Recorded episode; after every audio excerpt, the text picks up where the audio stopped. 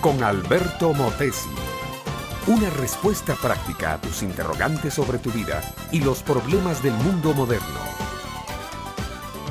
Mi ciudad es una que sabe reír. Tiene el sentido de lo cómico.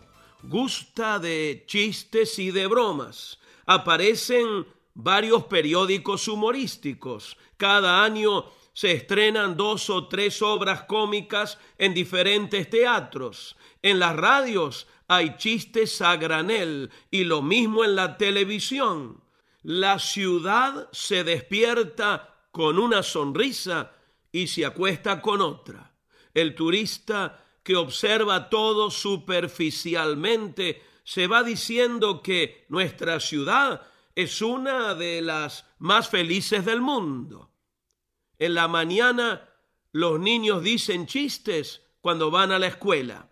En la tarde las comadres se cuentan cuentos jocosos. En las noches los viejos se ríen en las cantinas. Y en las madrugadas, ya pasada la medianoche, hay actores cómicos en los restaurantes para hacer reír a noctámbulos.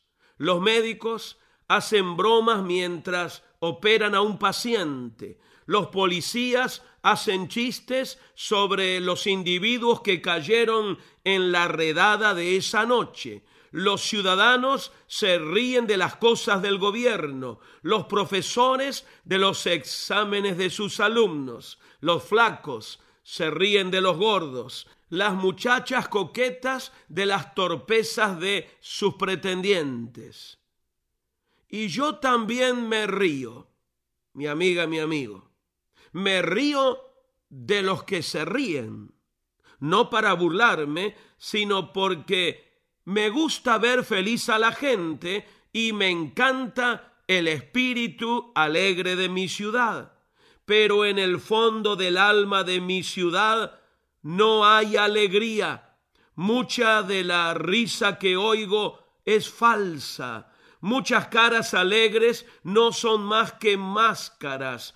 Casi toda la alegría de las casas es pasajera y termina dejando un amargo sedimento. El sabio Salomón amaba también la alegría, tenía sentido del humor, sabía celebrar un buen chiste. Pero un día escribió, dije yo en mi corazón, ven ahora te probaré con alegría y gozarás de bienes. Mas he aquí, esto también era vanidad. A la risa dije, enloqueces, y al placer, ¿de qué sirve esto? Es que, mi amiga, mi amigo, hay dos clases de risas y dos especies de alegría. Unas provienen de la carne, las otras del espíritu la risa y alegría que produce la carne es superficial, efímera, depende mucho del buen estado de salud y de la buena solvencia del bolsillo. Se acaba con el dolor y se diluye con la pobreza. Pero la risa y alegría producidas por el Espíritu son potentes, no merman ni palidecen, resisten toda clase de pruebas y continúan aún en medio del infortunio. Cuando Salomón dijo que la risa enloquece y el placer de nada sirve, se estaba refiriendo a cosas de la carne, meramente humanas.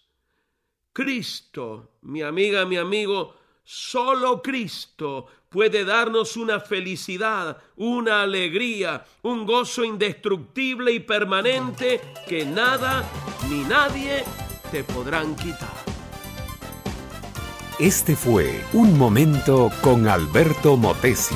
Escúchanos nuevamente por esta misma emisora. Educación que transforma. ¿Te quieres preparar mejor? Visita albertomotesiuniversity.com y pulsa el botón de la escuela virtual.